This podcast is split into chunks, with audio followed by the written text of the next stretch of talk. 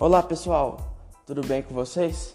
Eu me chamo Ian e hoje eu apresentarei para vocês um breve resumo da história dos meninos que enganavam os nazistas e logo em seguida terá um tópico sobre a Segunda Guerra Mundial. Então vamos lá. Vamos lá então, pessoal. Começar com os meninos que enganavam os nazistas. Crianças de 10 anos brincam, estudam, fazem estripulias, descobrem um mundo novo.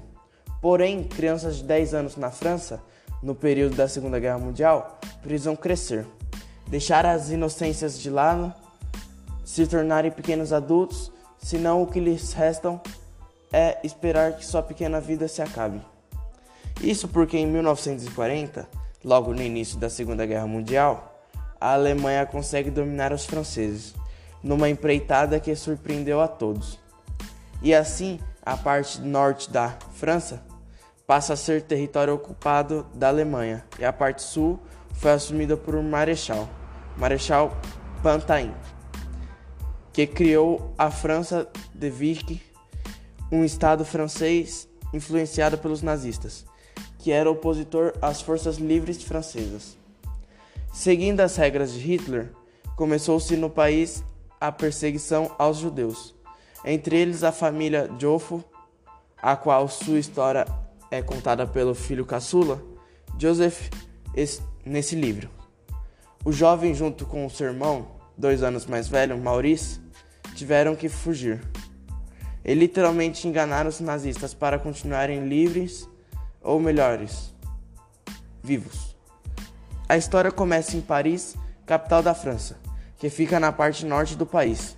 Lá, Joseph e Maurice viviam com a sua família, os jovens se divertiam. Assim como qualquer criança da idade deles, 10 e 12 anos respectivamente. Porém, quando eles retornaram para casa, seu pai fez um comunicado. Eles deveriam ir embora para a parte sul do território francês, encontrar seus dois irmãos mais velhos a guerra estava chegando na capital. E eles permanec... se eles permanecessem por lá, talvez não durasse muito tempo. Entretanto, para despistar os alemães, as crianças tinham que enfrentar essa viagem sozinhos. Ali acaba a infância daquelas crianças. Começava uma jornada para a sobrevivência. Uma história de amor ao próximo em meio à sobrevivência. Os irmãos Jofo saem então para o destino indicado pelos, pais, pelos pais deles. A partir de então, só dependia deles manterem suas vidas. Na verdade, leitor, inicialmente acreditamos assim, que somente eles eram responsáveis por suas vidas. Porém, encontramos ao longo da história pessoas dispostas a ajudar: padres, arcebispos, idosos, jovens, médicos. Muita gente que arriscaria a vida para que, eles para que os dois seguissem a sua jornada pela vida. É tão bonito ver como existe muita solidariedade em meio à guerra. Porém, uma guerra é uma guerra. Os dois pequenos, apesar de toda ajuda, sempre caíram em alguma dificuldade. Guardas alemães que paravam todo instante, faziam interrogatórios intermináveis esperando uma pequena oportunidade para pegarem na mentira, e deixando a todos nós espectadores dessa história apreensivos num estado latente de importância, de impotência e torcendo para que tudo desse certo, como estavam os franceses. Apesar de acompanhar somente a caminhada dos dois, tínhamos um vislumbre, um vislumbre dos acontecimentos ao redor da França, dominada pelos nazistas movimentos dos alemães, italianos e também os franceses, pró e contra o nazismo. Percebe-se que ao longo percebe-se que ao longo da guerra inicia-se um sentimento antissemita pesado entre muitos franceses, sem contar a sensação de derrota e desesperança que tomou conta do país durante quatro longos anos. Porém, existiam aqueles que acreditavam que podiam combater os alemães. E assim faziam era faziam. Era a resistência ao império nazista que se alastrava. Essa resistência tinha apoio na Inglaterra e em Argel, na Argélia. E Joseph queria muito ajudar de alguma forma. Apesar de jovem, aliás, lá pelo meio da história, ele ajuda e sente-se todo orgulhoso por isso. É como se coisas pequenas positivas dissessem um gás, dessem um gás para que eles continuassem sobrevivendo. Joe, ao escrever esse livro, nos coloca ao seu lado desse período sombrio, de modo que os seus sentimentos se tornam o nosso. Desde o início, no que para ele era uma grande aventura, como é relatado no pós-fácil desse livro, até o momento que o jovem garoto cresce e percebe que a morte é iminente para aqueles que não tomam o devido cuidado. Aliás, para qualquer um que não consiga enganar os nazistas.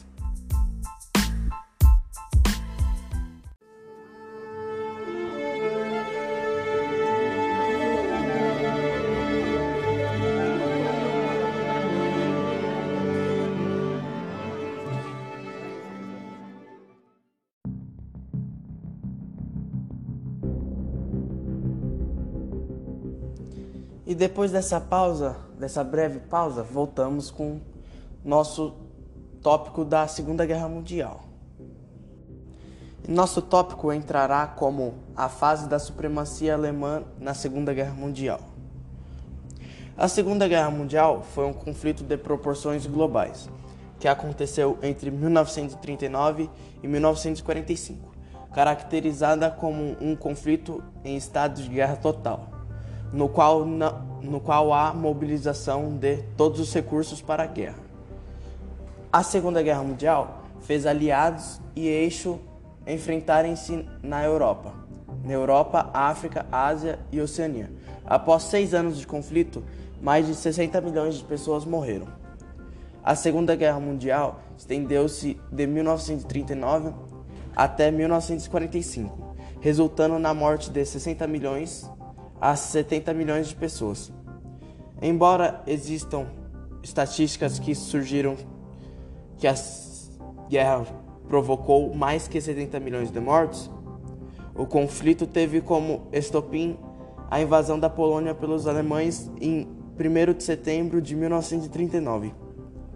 A guerra iniciou-se na Europa, mas espalhou-se pela África, Ásia e Oceania e contou com o envolvimento de nações de todos os continentes, inclusive o Brasil. Pode ser organizado em três fases distintas: a fase da supremacia alemã, a fase em que as forças estavam equilibradas é a fase que marcou a derrota do eixo. Os grupos que se enfrentavam na guerra foram aliados Reino Unido, França, União Soviética e Estados Unidos, e o eixo Alemanha, Itália e Japão. Esse conflito ficou marcado por uma série de acontecimentos impactantes, tais como o massacre de Katyn, o Holocausto, o massacre de Babi Yar e o lançamento de bombas atômicas sobre Hiroshima e Nagasaki. A Segunda Guerra teve o fim em 2 de setembro de 1945, quando os japoneses assinaram um documento que reconhecia a rendição incondicional dos americanos. Os nazistas renderam-se aos aliados em maio de 1945. A Segunda Guerra Mundial teve como grande causa o expansionismo e o militarismo da Alemanha nazista. Essa postura da Alemanha refletia diretamente a ideologia dos nazistas, que haviam alcançado o poder da Alemanha em 1933. A ação dos nazistas resultava em grande parte da insatisfação de uma parte radicalizada da sociedade alemã com o desfecho da Primeira Guerra Mundial. Ao final da Primeira Guerra Mundial, consolidou-se fortemente na Alemanha uma ideia de que a derrota na guerra havia sido injusta. Somado a isso, havia também a grande humilhação que a Alemanha sofreu com o Tratado de Versalhes, que pôs fim à Primeira Guerra e proibia que a Alemanha tivesse navios e aviões de guerra. Limitou o número de 100 mil os soldados de infantaria, obrigou a nação alemã a pagar uma indenização altíssima e a entregar suas colônias para aqueles que a derrotaram. Para piorar, na década, década de 1920, a República de Weimar, Alemanha, encarou uma crise econômica duríssima, que levou o país à falência. Essa crise foi agravada com a crise de 1929, que por sua vez reforçou a crise da democracia liberal e fomentou movimentos autoritários e fascistas pela Europa. O fascismo italiano e o nazismo alemão são os grandes exemplos. Os nazistas ocuparam o poder da Alemanha em 1933 e Adolf Hitler, o líder do partido nazista, iniciou uma campanha de recuperação da Alemanha de, que, de doutrinação da população e de perseguição às minorias. A Alemanha, ao se recuperar a sua, ao recuperar sua economia, partiu para o rearmamento, um desafio claro às determinações do Tratado de Versalhes. Franceses e ingleses nada fizeram, pois temiam que um desafio dos alemães poderiam levar a Europa a uma nova guerra. Experiência essa que queriam evitar ao máximo. À medida que a Alemanha fortaleceu-se fortemente, militarmente também, Hitler deu início ao seu expansionismo territorial. A ideia de Hitler era construir um Lebensraum, um espaço vital que os nazistas também almejavam. Esse conceito consistia basicamente em formar um império para a Alemanha em territórios que historica, historicamente haviam sido ocupados por germânicos. Esse era o Terceiro Reich um império dedicado exclusivamente para os arianos, ideal de raça pura dos nazistas e que sobreviveria à custa da exploração dos eslavos. O expansionismo germânico ocorreu em três momentos distintos. Inicialmente foi realizada a invasão e anexação da Áustria, evento conhecido como Anschluss, e que ocorreu em 1938. Em 1939, os alemães manifestaram o interesse de invadir e anexar, e anexar os Sudetos, região da Tchecoslováquia, após negociações conduzidas por britânicos e franceses. Os alemães tiveram autorização para anexar os Sudetos. Acabaram anexando quase toda a Tchecoslováquia.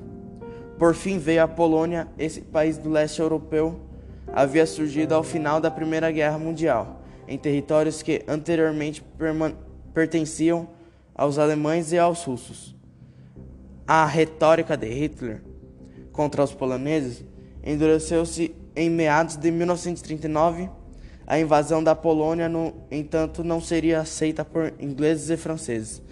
Ambos os países exigido de Hitler durante a Conferência de Munique, que suas ambições territoriais encerrassem-se na Tchecoslováquia. Hitler, no entanto, não esperava que os ingleses e franceses fossem reagir aos seus movimentos em 1 de setembro. Ordenou a invasão da Polônia, utilizando como justificativa um suposto ataque polonês na fronteira com a Alemanha. O ataque foi forjado pelos nazistas. Dois dias depois, britânicos e franceses responderam à agressão alemã contra a Polônia com uma declaração de guerra. Esse foi o início da Segunda Guerra Mundial. Os nazistas ocuparam o poder da Alemanha em 1933 e Adolf Hitler, o líder do partido nazista, iniciou uma campanha de recuperação da Alemanha, de doutrinação da população e de perseguição às minorias. A Alemanha, ao recuperar a sua economia, partiu para o rearmamento, um desafio claro às determinações do Tratado de Versalhes. Franceses e ingleses nada fizeram, pois temiam que um desafio dos alemães poderia levar a Europa a uma guerra, experiência que eles não queriam evitar ao máximo.